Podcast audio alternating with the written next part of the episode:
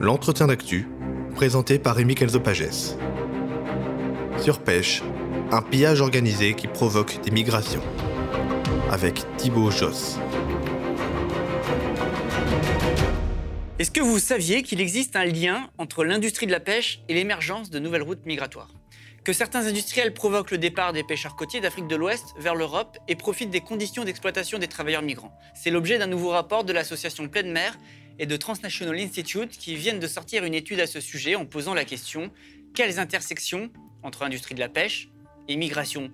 Pour y répondre, je suis avec l'un des auteurs, Thibaut Josse, ingénieur agro-aliote et chargé de mission à l'association Pleine Mer qui œuvre pour une pêche locale, équitable et durable via le développement de circuits courts. Bonjour. Bonjour. Vous allez bien? Très bien, merci. J'ai lu le rapport là que vous avez euh, sorti. Euh, votre rapport, il dit que l'exploitation euh, des travailleurs étrangers est un secret de polichinelle dans l'industrie de la pêche. De quoi est-ce qu'il s'agit exactement? Alors, quand on dit que c'est un, secret de polichinelle, en fait, c'est quelque chose qui est, est, très connu dans les ports, en fait, hein, à la fois par les personnes réfugiées et puis euh, par, les, locaux. Euh, par contre, c'est quelque chose euh, dont on ne parle pas forcément, quoi, qui n'est pas forcément très médiatisé. Donc, c'est-à-dire que c'est connu dans les communautés littorales, dans les communautés de personnes réfugiées, mais pas spécialement à l'extérieur de, ces communautés-là. Parce que vous parlez d'intersection entre industrie de la pêche et personnes migrantes en Europe, de lien entre nouvelles routes migratoires et industrie de la pêche. Alors, vous parlez même de pêche illégale et d'esclavage moderne. Donc, tout ça, c'est quand même euh, des sujets qu'on n'a pas l'habitude de lier et qui, étonnent à première vue euh, pour le grand public euh, de, faire le lien ou de mettre en relation ces, sujets, pêche, immigration. Vous dites donc les routes migratoires sont aussi le fruit de l'exploitation dans le secteur de la pêche. C'est bien cela dans, ce mot intersection, il faut voir bah, toutes les possibilités pour le secteur de la pêche et euh, les, routes migratoires ou les personnes réfugiées euh, d'interagir. Et en fait, euh, bah, par exemple, la pêche industrielle sur les côtes d'Afrique de l'Ouest va en fait être une, cause de migration. et ensuite, ces mêmes personnes migrantes vont parfois travailler en fait dans le secteur de la pêche en Europe. Donc, il y a vraiment, comment dire, des intersections au debout de, de, la chaîne, à la fois au départ des routes migratoires, aussi sur les routes migratoires elles-mêmes, puisqu'on explique que, en fait, certaines routes migratoires, euh, les réfugiés ont traversé sur des bateaux de pêche.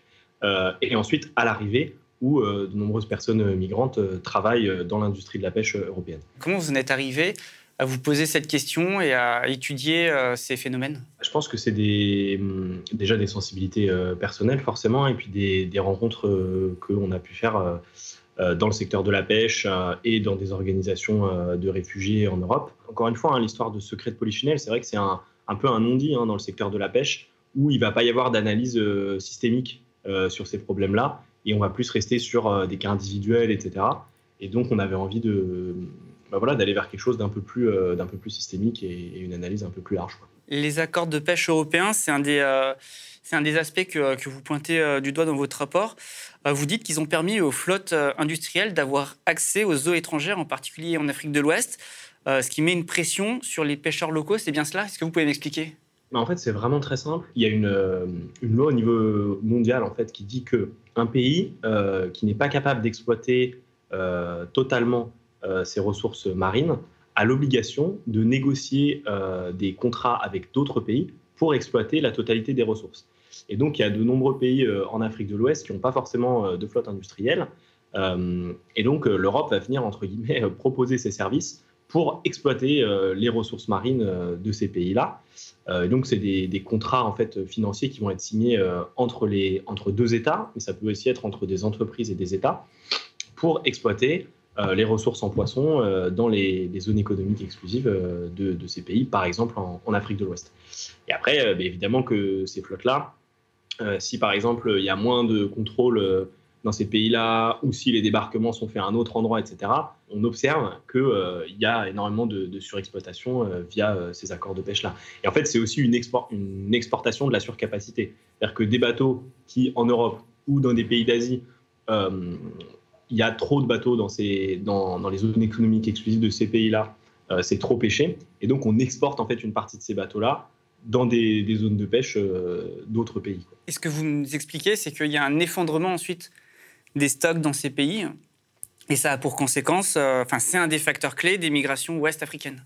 Voilà, il faut rester, garder en tête, c'est un facteur, c'est un facteur clé. C'est-à-dire qu'il n'y a pas effondrement à chaque fois qu'il y a accord de pêche, il n'y a pas effondrement de tous les stocks, mais il y a clairement des impacts.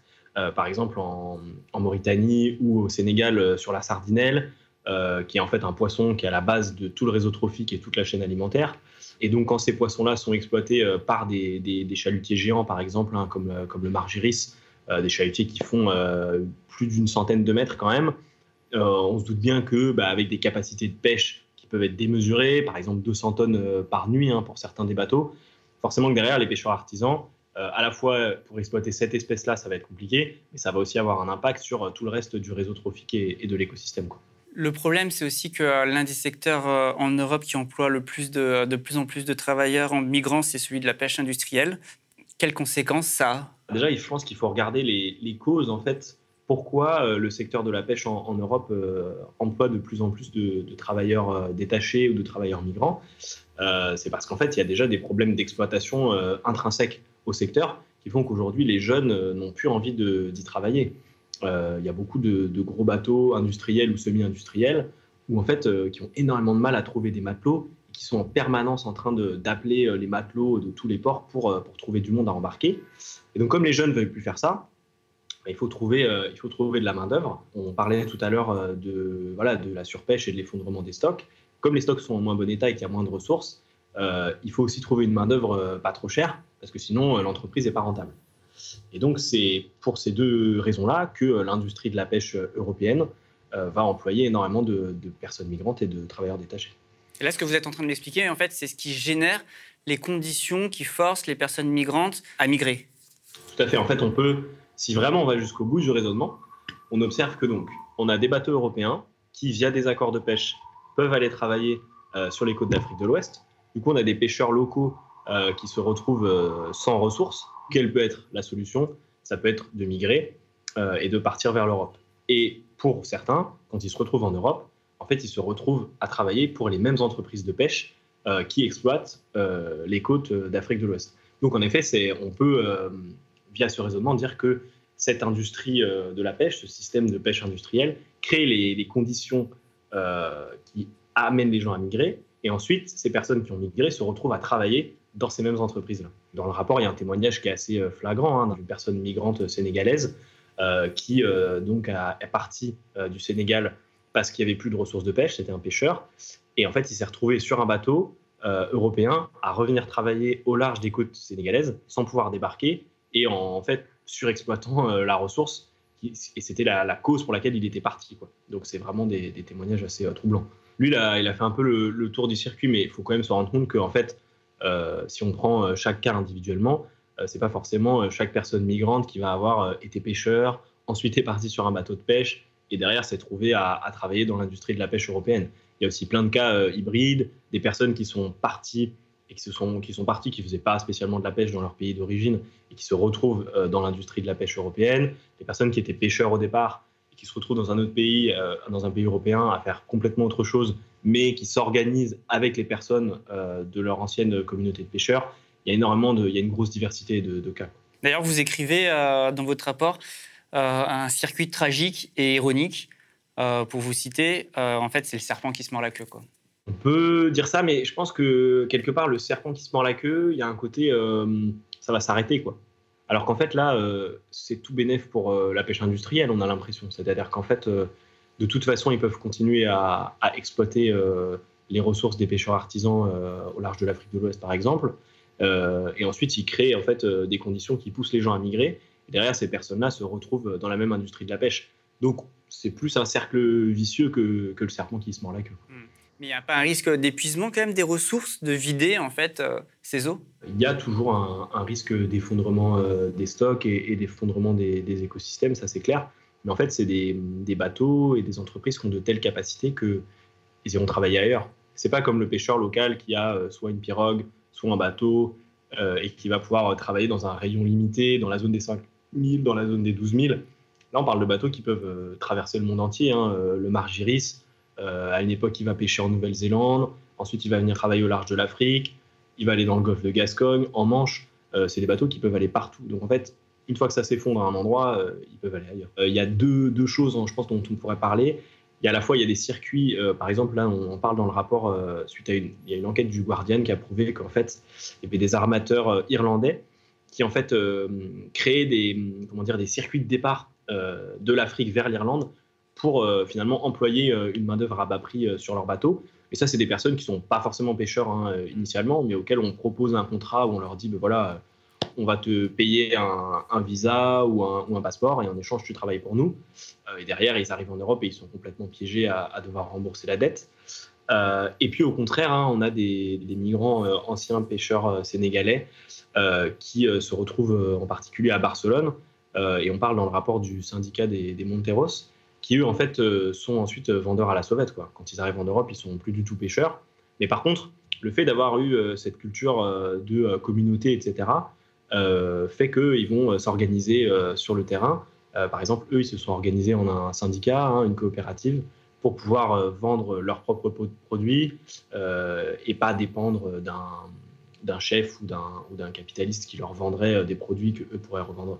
Donc à modifier en fait les, à s'organiser collectivement pour ne pas subir trop l'exploitation en Europe. Et vous notez également la responsabilité de l'Union européenne.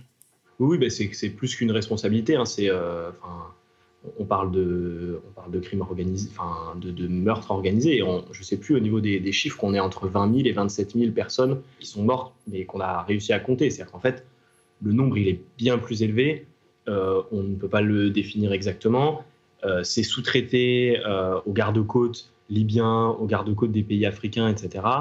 là, il y a eu des vidéos qui sont sorties récemment sur des, des gardes-côtes turcs qui euh, tirent les bateaux, euh, quand les bateaux de réfugiés arrivent sur les côtes, les tirent à nouveau vers le large pour les laisser euh, mourir au large.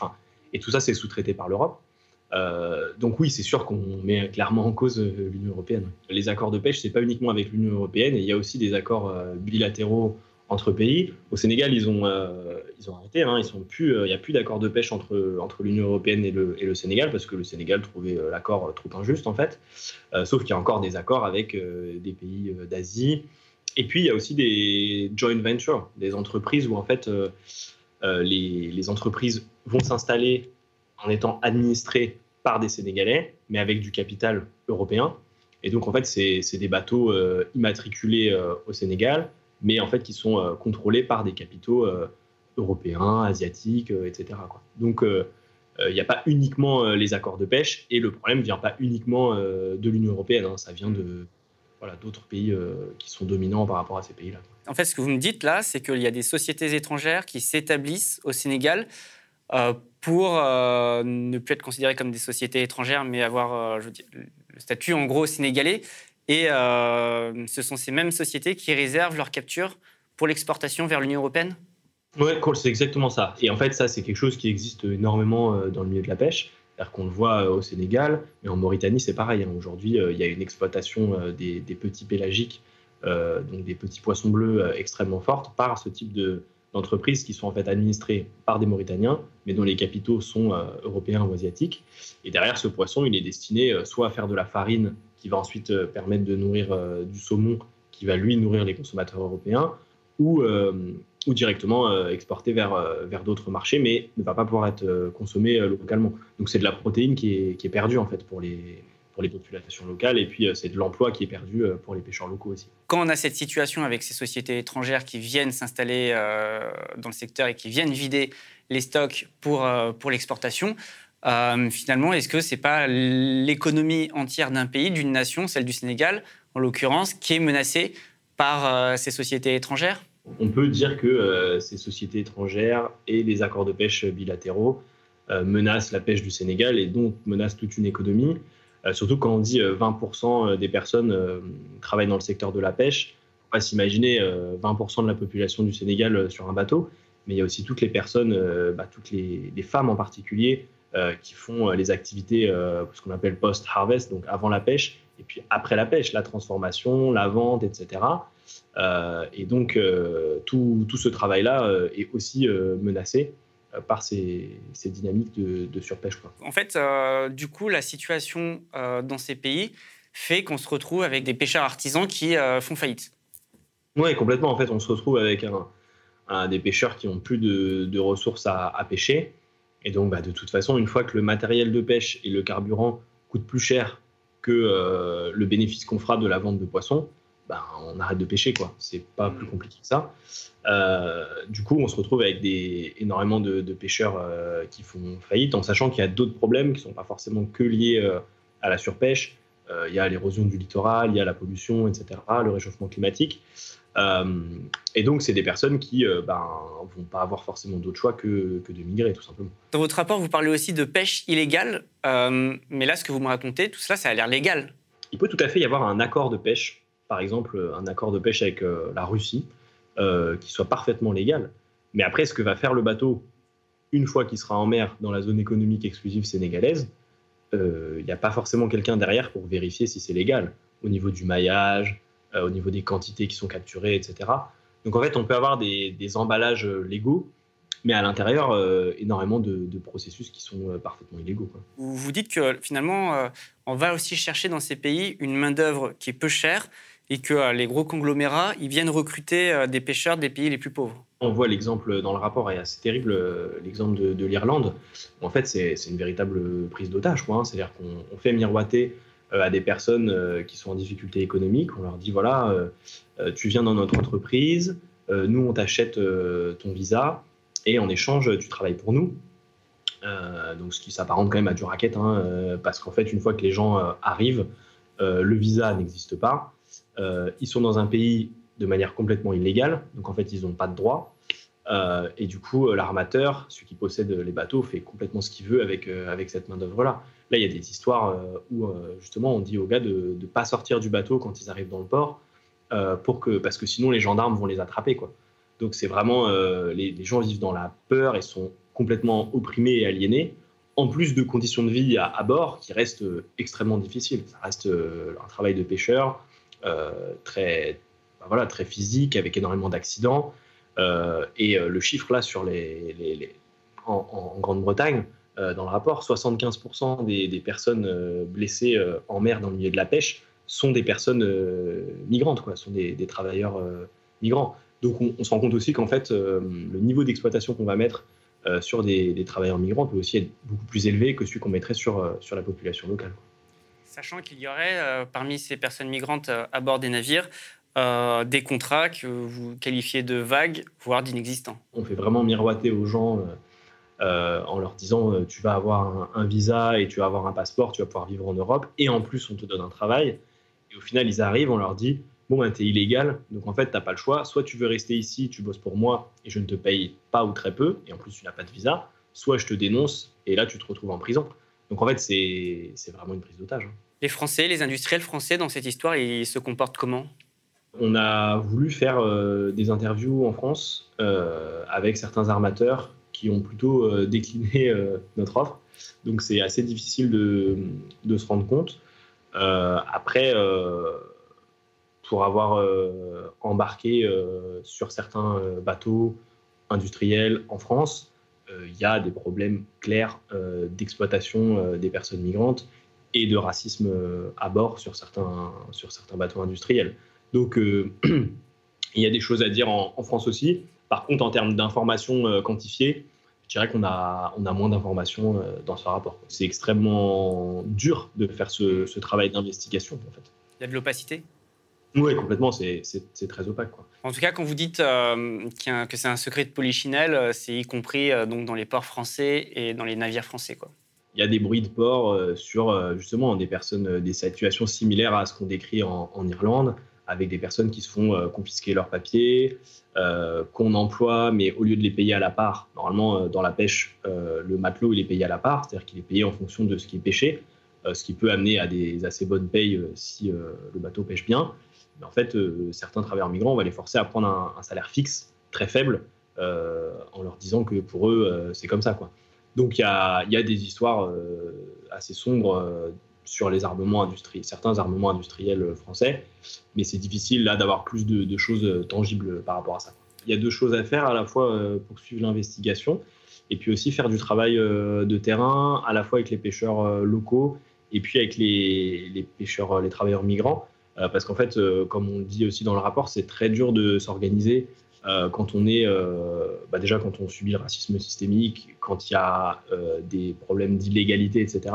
Et donc, il y a tout un travail à faire pour aussi peut-être fédérer les pêcheurs, créer de la solidarité, créer de l'entraide. tout ça, c'est des choses à, réfléchir pour les prochaines années. Mmh. Et récolter des données aussi auprès des industriels. Récolter des données auprès des matelots, auprès des personnes qui travaillent en mer, auprès des industriels, et mieux comprendre un peu, un peu tout ça. Quoi. Super, je vous remercie. Bonne journée à vous, bon courage. Merci, à vous aussi, au revoir. Le média est indépendant des puissances financières et n'existe que grâce à vos dons. Soutenez-nous sur lemediatv.fr. Et pour ne rien rater de nos contenus, abonnez-vous à nos podcasts.